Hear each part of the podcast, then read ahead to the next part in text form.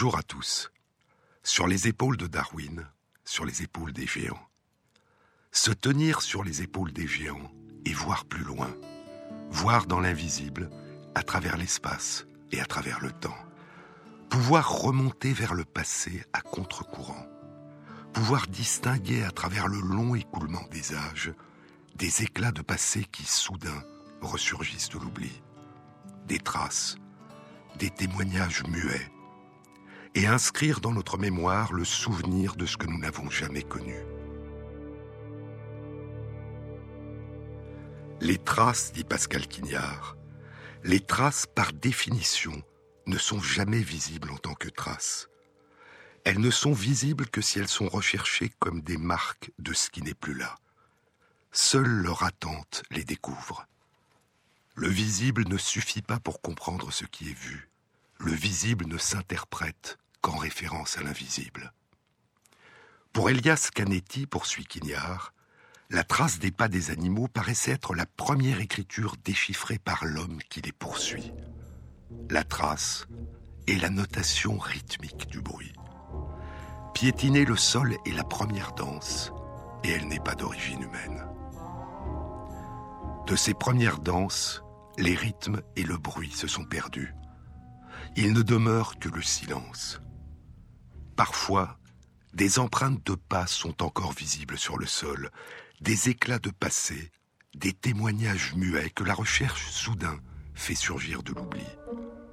Et parfois, longtemps après, il peut arriver que de ces traces naisse un récit.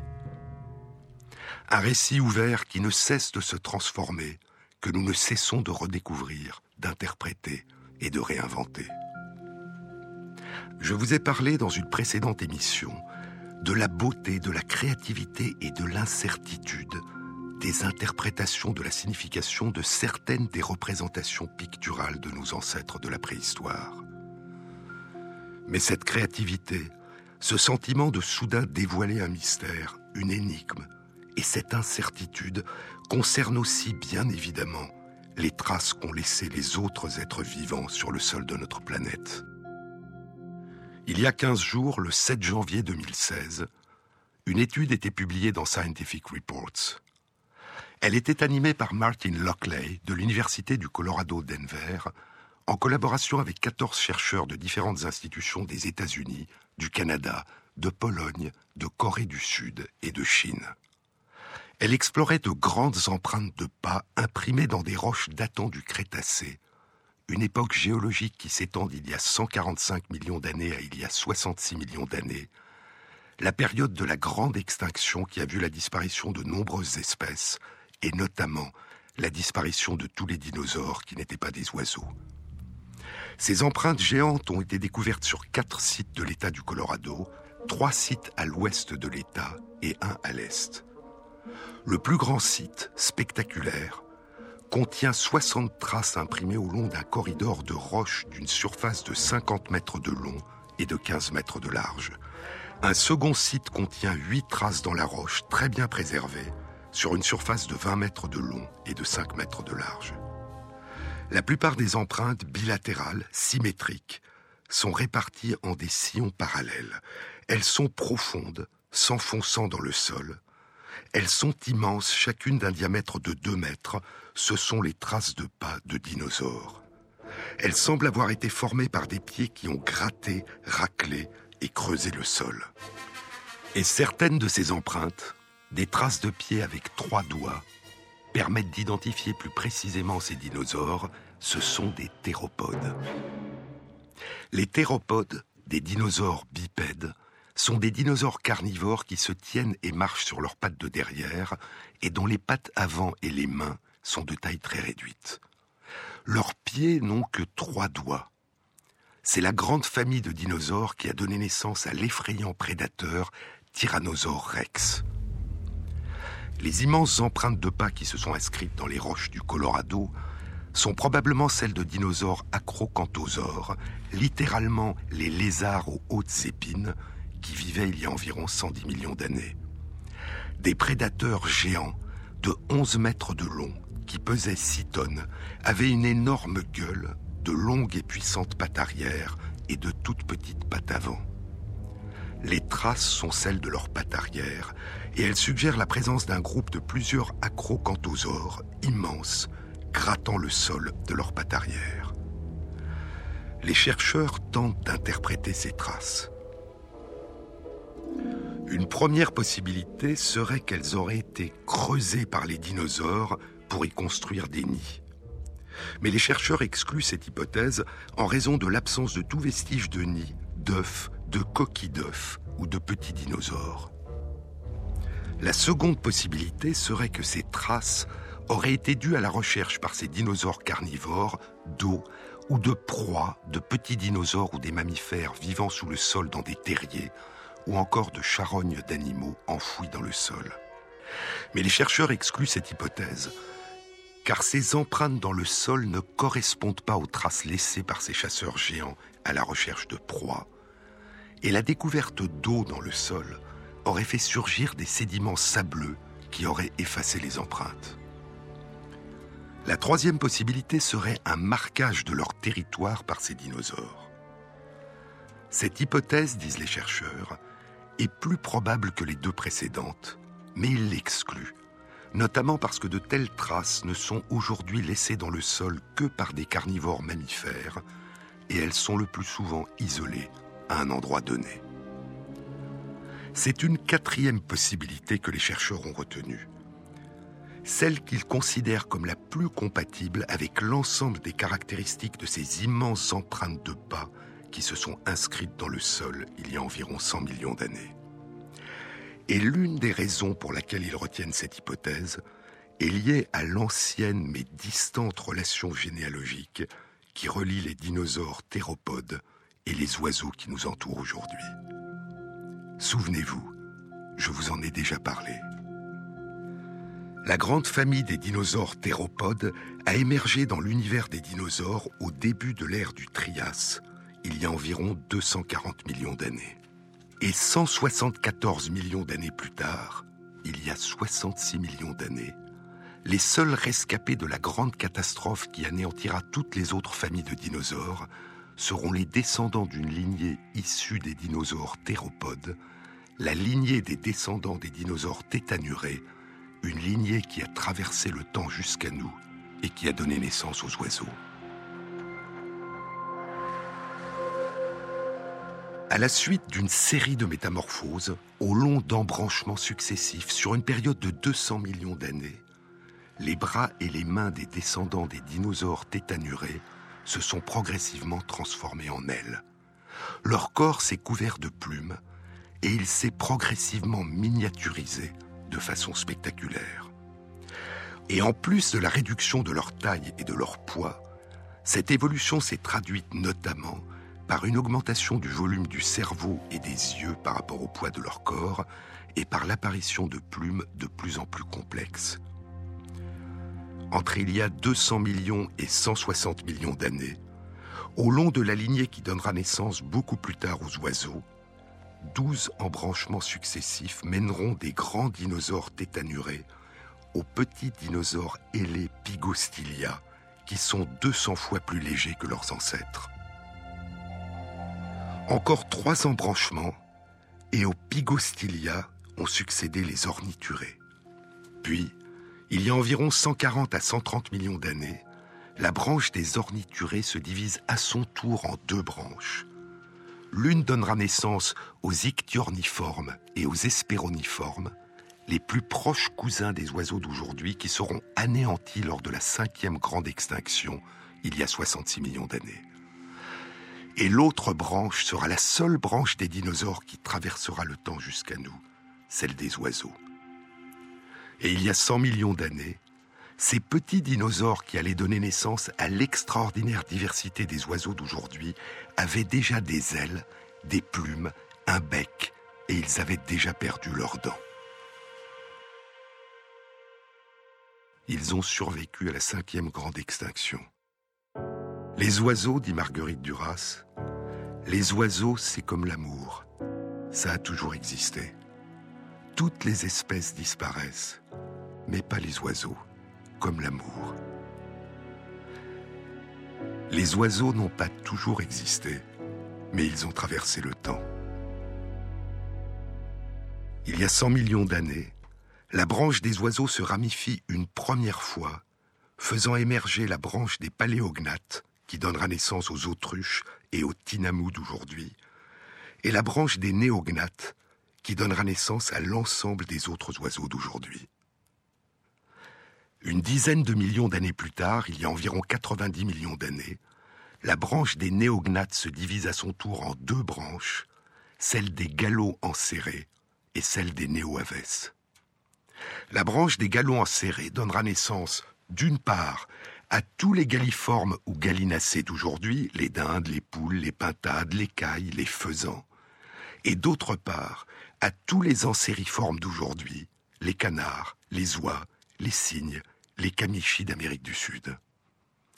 Un peu avant la grande extinction d'il y a 66 millions d'années, l'autre branche, celle des néoaves, se divise à son tour en deux branches.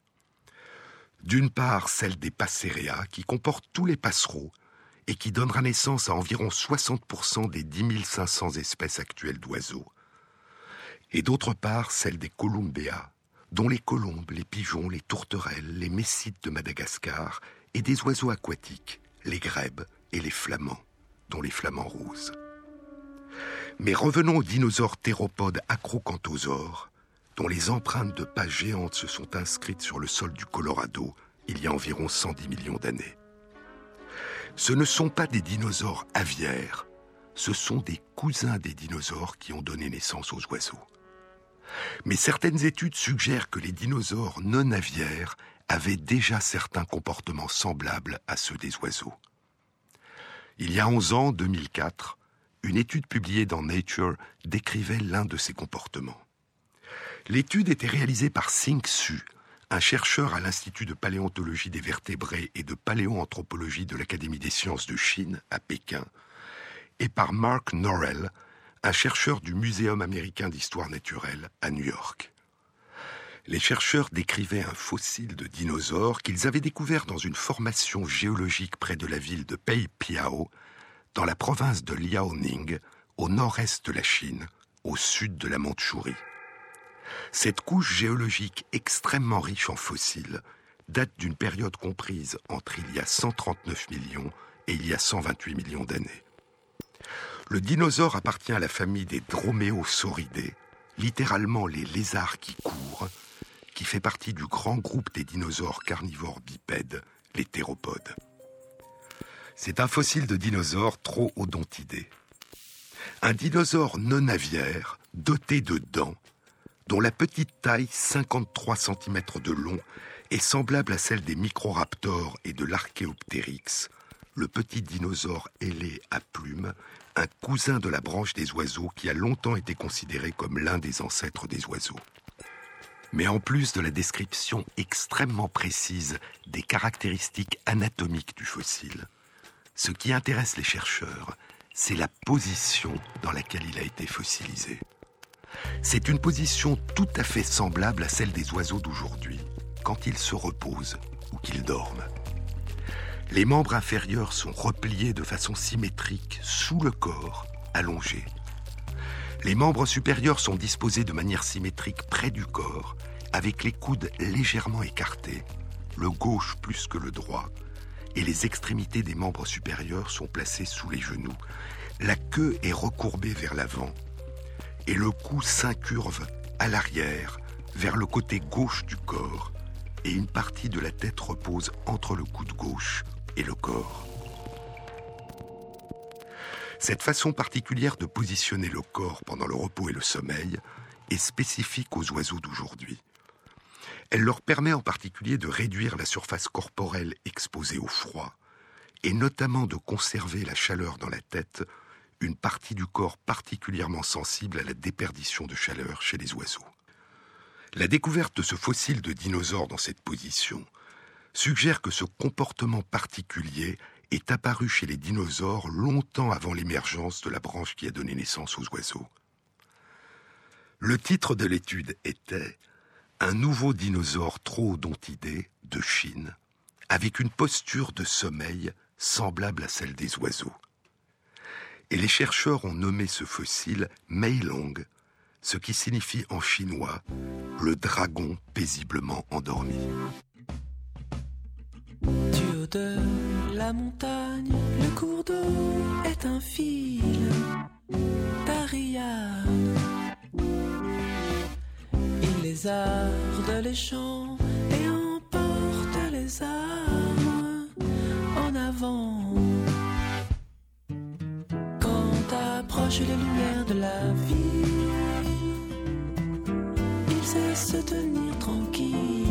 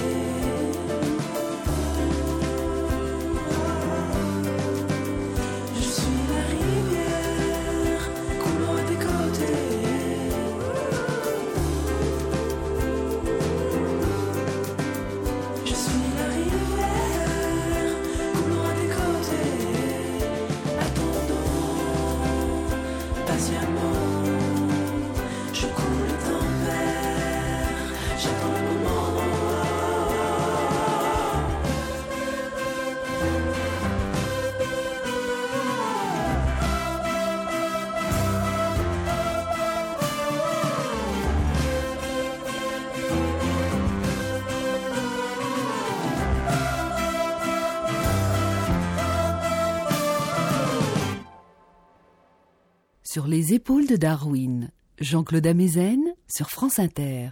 En 2012, une étude publiée dans PLOS ONE rapportait la découverte en Chine d'un second fossile de Meilang, un second dragon endormi. L'étude avait été réalisée par des chercheurs du Muséum d'histoire naturelle de Dalian en Chine, du département des sciences de la Terre et de l'environnement de l'Université de Pennsylvanie à Philadelphie et du département des sciences de la Terre de l'Université du Montana aux États-Unis. Le petit dinosaure est exactement dans la même position que le précédent. En 1993, une position semblable avait été suggérée pour un fossile très incomplet appartenant à une autre espèce de dinosaure troodontidé, un synornithoïde. Il avait été découvert dans la formation géologique de Yigin Hollow, en Mongolie intérieure, en Chine. Et les chercheurs concluent donc que cette position particulière retrouvée chez trois dinosaures troodontidés n'est pas due au hasard. Ils supposent que ces trois dinosaures non aviaires, dont la position est semblable à la position de sommeil et de repos qu'adoptent les oiseaux aujourd'hui, sont morts brutalement pendant leur sommeil. Ils pourraient avoir été en train de dormir dans un terrier, ou alors avoir été étouffés soudainement par un monceau de cendres lors d'une éruption volcanique. Nous ne le savons pas. Mais il y avait un autre comportement semblable à celui des oiseaux d'aujourd'hui qui avait été découvert il y a plus longtemps déjà. L'année 1924, le paléontologue américain Henry Fairfield Osborne publiait dans les American Museum Novitates, les nouveautés du Muséum américain d'histoire naturelle de New York, une étude intitulée Trois nouveaux théropodes découverts en Mongolie centrale. En 1923, écrivait Osborne, dans la formation des sables rouges de Djadorta, dans les falaises flamboyantes, à Chabarach Ouzou, dans le désert de Gobi, ont été découverts trois nouveaux types remarquables de petits dinosaures apparentés aux théropodes.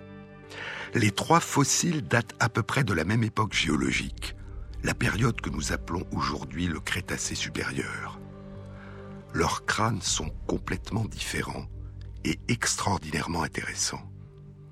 Le premier, de petite taille, semble avoir été un dinosaure carnivore alerte et très mobile, et nous le nommons Vélociraptor. Le second, bien qu'il soit pourvu de dents, a d'abord été confondu avec un oiseau, et pour cette raison, nous le nommons Saurornithoïde, le théropode qui ressemble à un oiseau.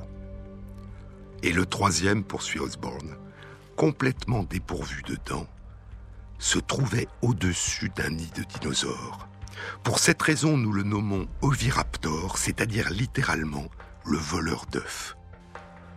Le nom complet qu'il lui donne est Oviraptor philoceratops, c'est-à-dire voleur d'œufs qui aime les œufs de dinosaures ceratops, les dinosaures au visage à cornes.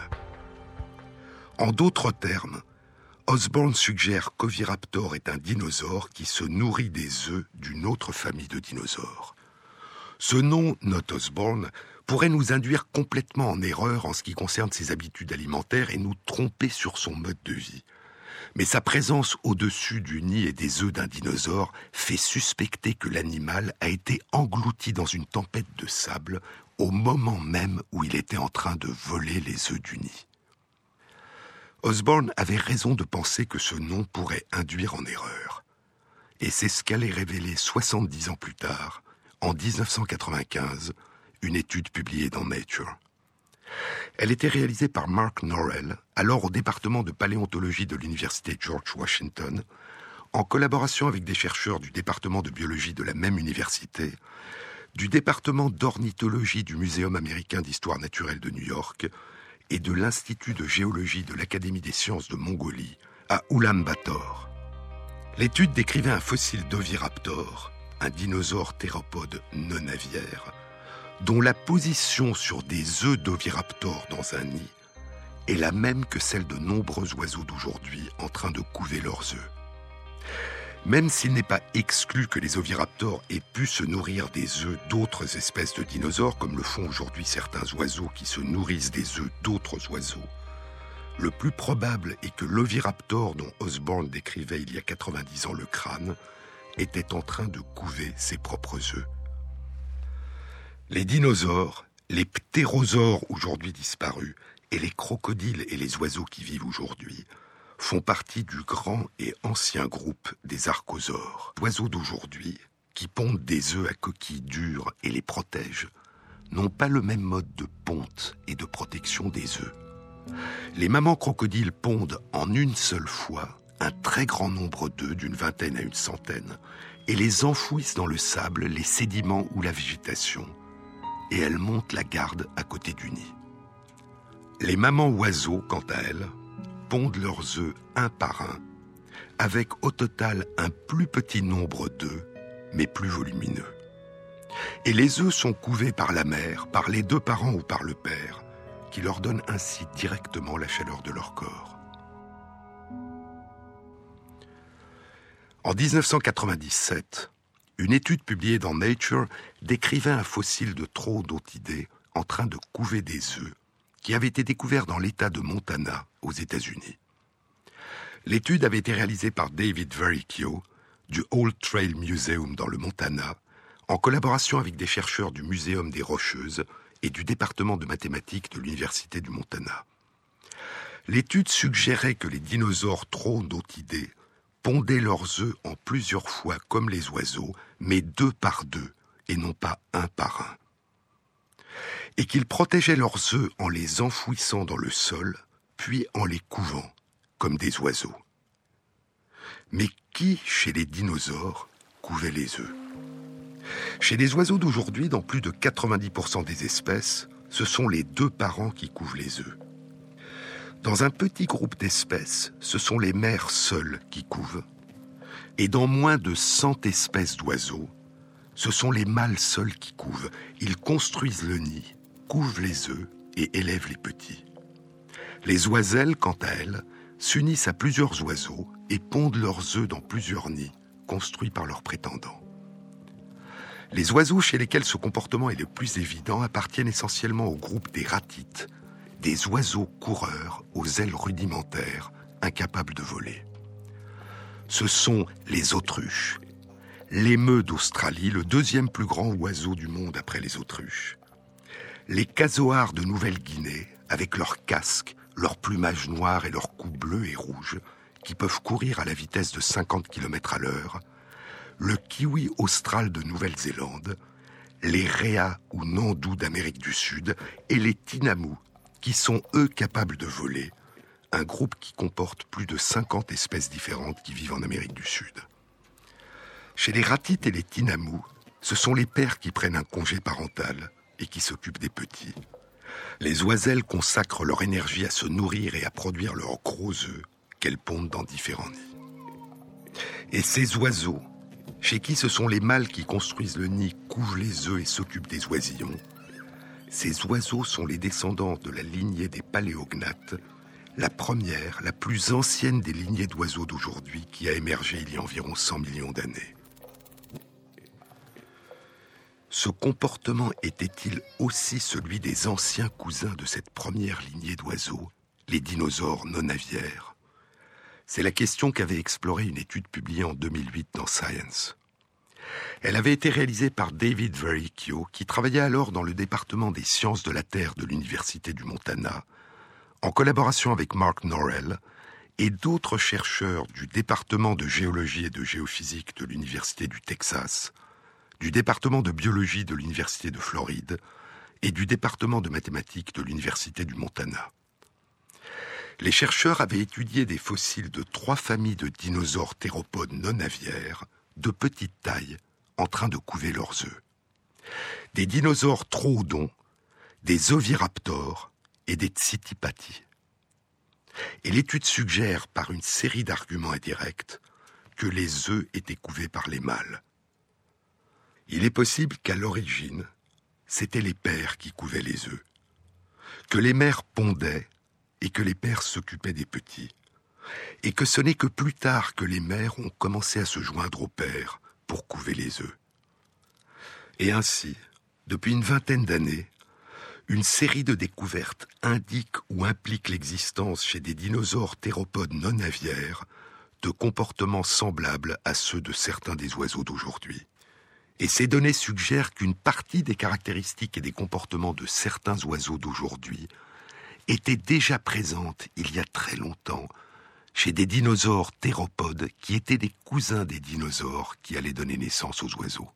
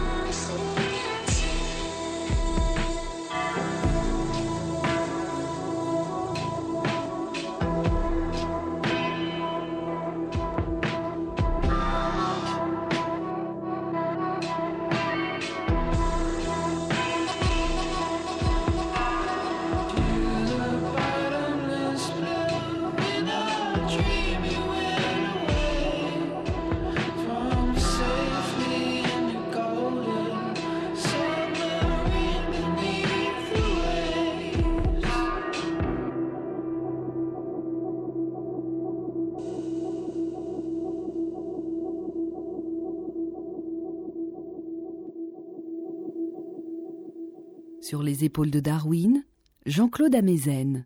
Nous allons maintenant revenir à l'étude publiée il y a 15 jours, le 7 janvier 2016, dans Scientific Reports, aux immenses empreintes de pas de dinosaures théropodes qui se sont inscrites dans les roches des plateaux du Colorado.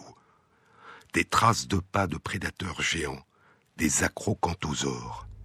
Imaginons ces prédateurs géants de 11 mètres de long qui pesaient 6 tonnes, debout, dressés vers le ciel avec leur énorme gueule, raclant le sol de leurs longues et puissantes pattes arrière.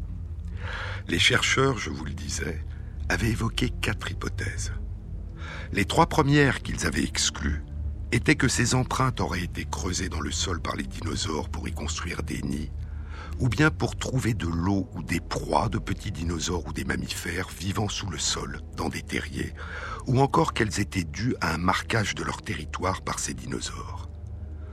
Mais l'hypothèse que les chercheurs ont retenue est liée à l'ancienne mais distante relation généalogique qui relie les dinosaures théropodes aux oiseaux d'aujourd'hui et à certaines caractéristiques communes de leur comportement. Ces empreintes, disent les chercheurs, ces empreintes témoigneraient de rites de séduction durant la saison des amours, au cours desquels les géants auraient paradé, dressés sur leurs pattes arrière, en chantant devant un parterre de belles. Comme le font aujourd'hui certains oiseaux à la saison des amours. Ces rites de séduction sont aujourd'hui pratiqués par les autruches, et par le macareux moine ou perroquet de mer, le symbole de la Ligue de protection des oiseaux, un oiseau marin de l'Atlantique Nord, avec sa grosse tête, son plumage noir, blanc et gris, ses pattes palmées et son bec étrange, court, large et recourbé, rouge-orange à l'extrémité et gris avec une bordure jaune à l'endroit où le bec rejoint la tête. Ces rites de séduction sont aussi pratiqués par les pluviers, de petits échassiers dont le pluvier de Wilson, le pluvier à double collier de Nouvelle-Zélande et le pluvier siffleur d'Amérique du Nord, de la taille d'un moineau, avec son bandeau noir qui relie les deux yeux sur le front et son collier noir.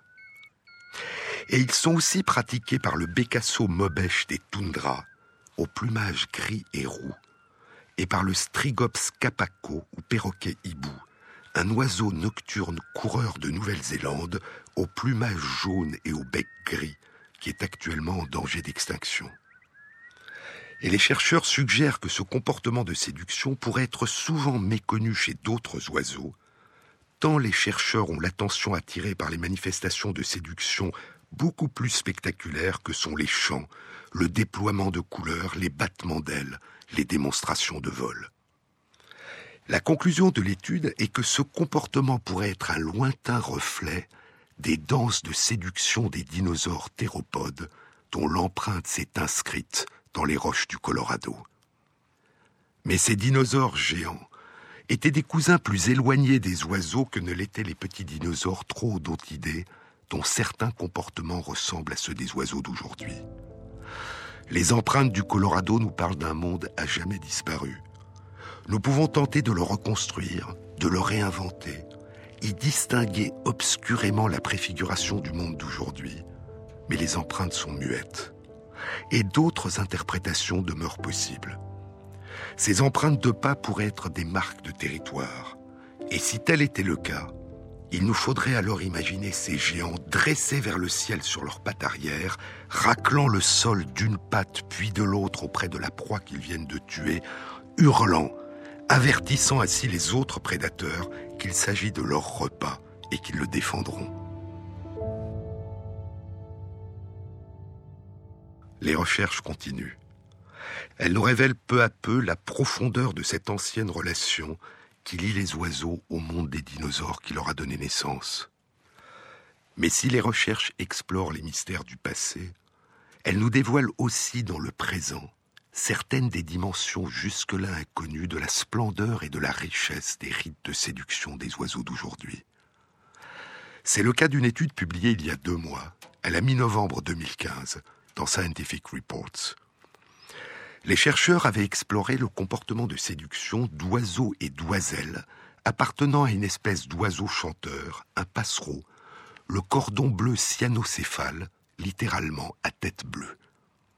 Ils vivent dans les savanes et les régions arides d'Afrique, l'Éthiopie, le Kenya, la Somalie, le sud du Soudan et la Tanzanie. Ces oiseaux sont monogames. Lorsqu'ils se font la cour à la saison des amours, l'oiseau et l'oiselle font tous deux alternativement de petits bonds en tenant dans leur bec des brindilles qui serviront à construire le nid. Et l'oiseau et l'oiselle chantent tous les deux, alternativement. Ils se séduisent l'un l'autre, l'une l'autre, à tour de rôle, chaque année, à la saison des amours. Et durant le reste de l'année, l'oiselle et l'oiseau chantent tous les deux. L'oiselle chante comme l'oiseau. Est-ce une exception? Depuis Darwin, l'idée prédominante a été que le chant est l'une des caractéristiques spécifiques des oiseaux mâles l'un des outils de séduction qui, comme les couleurs de leur plumage et leur parade, leur permettent de séduire leurs compagnes.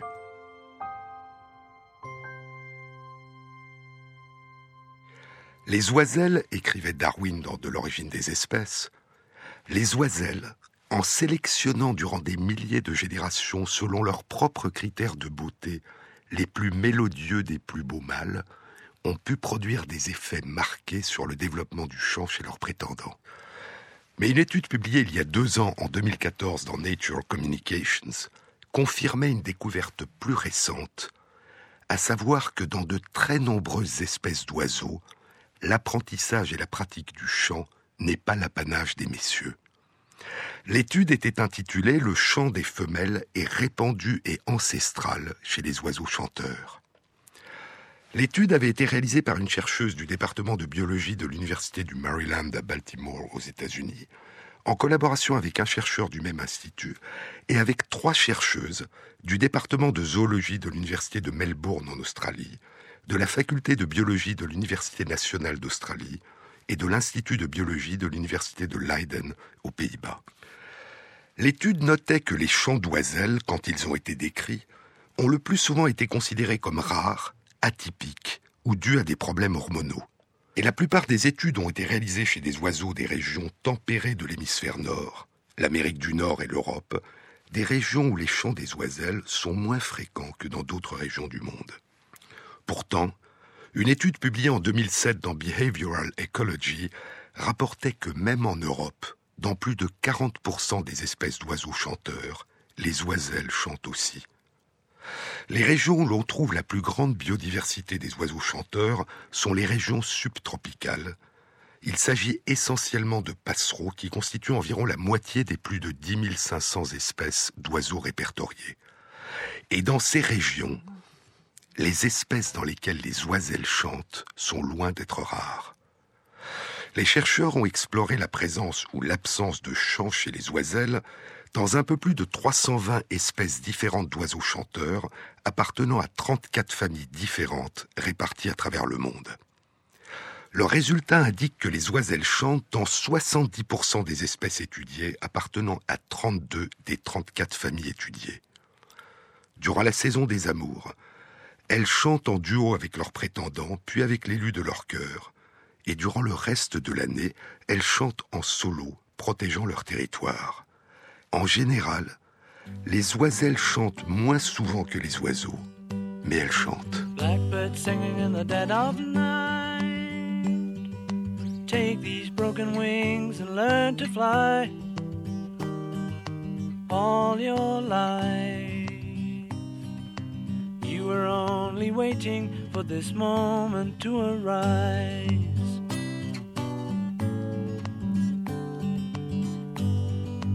Blackbird singing in the dead of night. Take these sunken eyes and learn to see all your life. You were only waiting for this moment to be free. Blackbird fly. Blackbird fly into the light of a dark black night.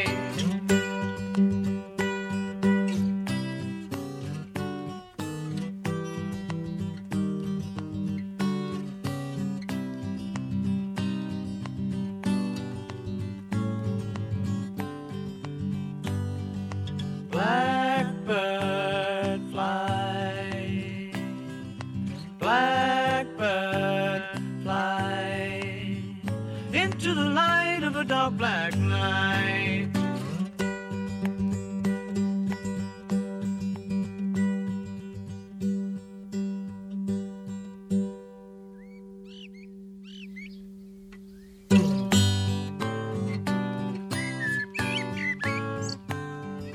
Blackbird singing in the dead of night. Take these broken wings and learn to fly all your life. You were only waiting for this moment to arise. You were only waiting for this moment to arise. You were only waiting for this moment to arise. Sur les épaules de Darwin, Jean-Claude Amezen, sur France Inter. Il semble que les espèces d'oiseaux chanteurs dans lesquelles les dames chantent, comme les messieurs, sont surtout des espèces qui sont monogames, qui vivent dans des régions subtropicales et qui ne sont pas migratrices. Une reconstruction par les chercheurs de la généalogie de ces familles d'oiseaux chanteurs dans lesquelles les oiselles chantent aussi suggère qu'à l'origine, chez les ancêtres communs aux oiseaux chanteurs d'aujourd'hui, les oiselles et les oiseaux chantaient tous deux. Aujourd'hui, dans les espèces d'oiseaux chanteurs où seuls les mâles chantent, les régions du cerveau impliquées dans l'apprentissage et la pratique du chant émergent dans les embryons des deux sexes, puis régressent dans le cerveau des embryons femelles. L'ensemble de ces données suggère un scénario dans lequel le chant a été originellement une capacité des oiseaux chanteurs des deux sexes, puis, au cours de l'évolution, dans certaines familles de descendants, cette capacité aurait été perdue par les oiselles. En d'autres termes, ce ne serait pas le chant des oiselles qui aurait été une nouveauté, une exception au cours de l'évolution des oiseaux, c'est l'absence de chant chez les oiselles dans certaines espèces qui serait progressivement devenue une nouveauté.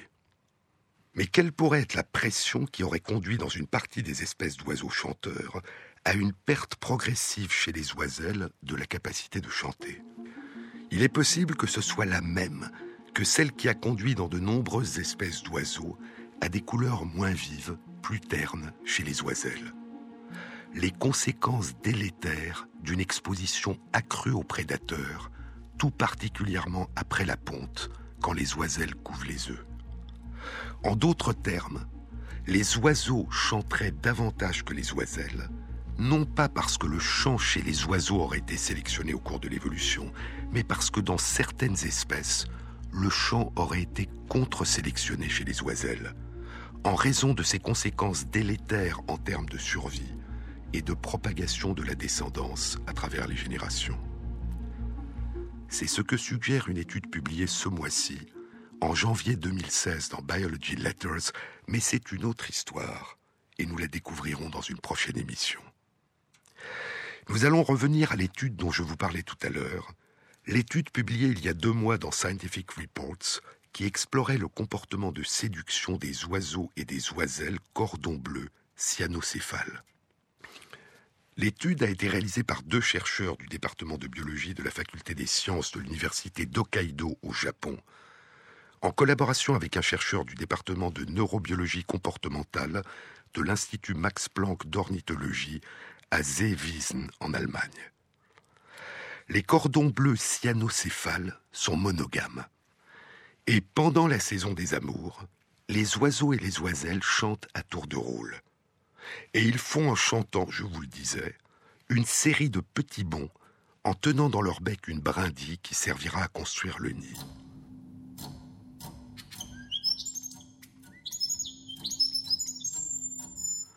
Ils font en moyenne un peu plus d'un saut par seconde. Mais les chercheurs ont découvert une dimension supplémentaire jusque-là inconnue de leur parade de séduction. Une dimension qui nous est invisible. Les chercheurs ont filmé cette parade avec une caméra qui enregistre 300 images à la seconde, puis ils ont passé les films au ralenti. Et le ralenti révèle qu'entre le moment où ils commencent à sauter en l'air en relevant leur tête vers le haut et le moment où ils retombent sur leur perchoir, l'oiseau et l'oiselle ont fait une formidable démonstration de claquettes avec leurs pattes. Ils ont levé une patte, l'ont reposée, ont levé l'autre patte, l'ont reposée, et ces claquettes produisent un son et une vibration sur le perchoir qui sont perçus par l'autre membre du couple. Écoutez.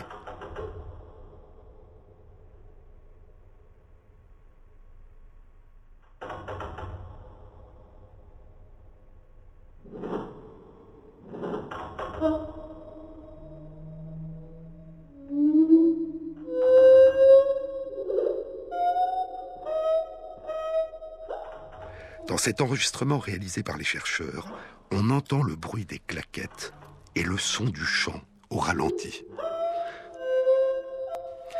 Chaque pas occupe 6 à 12 images du film de 300 images par seconde. C'est-à-dire que chaque pas dure seulement de 2 à 4 centièmes de seconde. Et les oiselles, comme les oiseaux, chantent, font des bonds et font des claquettes pendant leurs bonds. Ainsi, durant leur parade amoureuse, ces oiseaux et ces oiselles captent l'attention de leur conjoint en faisant appel simultanément à plusieurs sens, la vue, les bonds et la brindille tenue dans le bec, l'audition, le chant et le son des claquettes, et le toucher, les vibrations communiquées par les claquettes. Et étant donné la fréquence limite de fusion des images chez les oiseaux, il est possible que les pas effectués pendant les sauts soient visibles par les cordons bleus cyanocéphales et que ces claquettes soient non seulement perçues comme des sons et des vibrations, mais aussi comme des images visuelles.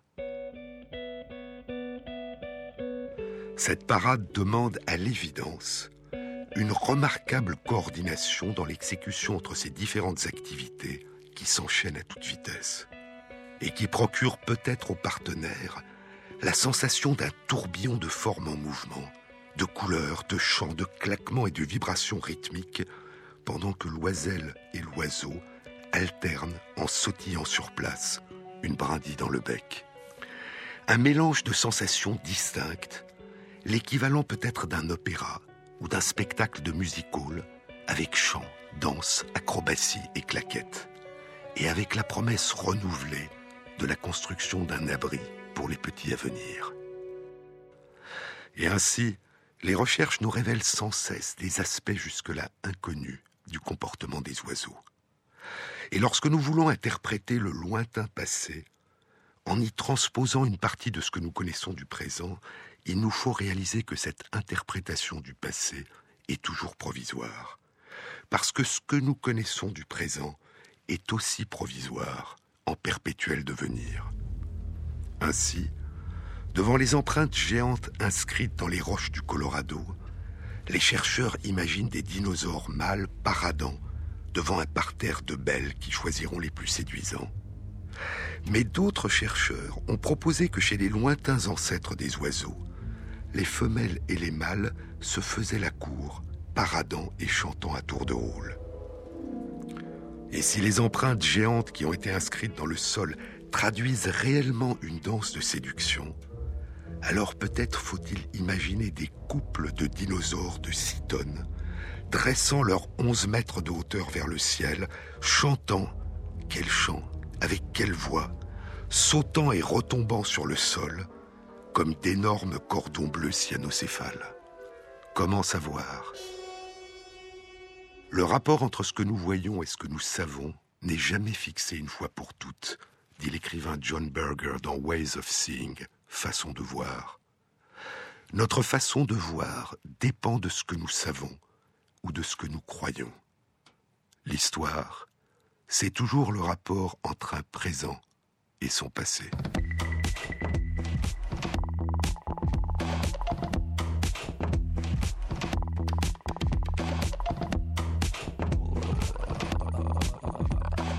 Cette émission a été réalisée par Anne-Sophie Ladonne avec à la prise de son Jean-Noël Vélan et Jean-Baptiste Audibert pour la programmation des chansons. Et merci à Christophe Magère qui intègre sur la page de l'émission les références des articles scientifiques et des livres dont je vous ai parlé. Bon week-end à tous, à samedi prochain.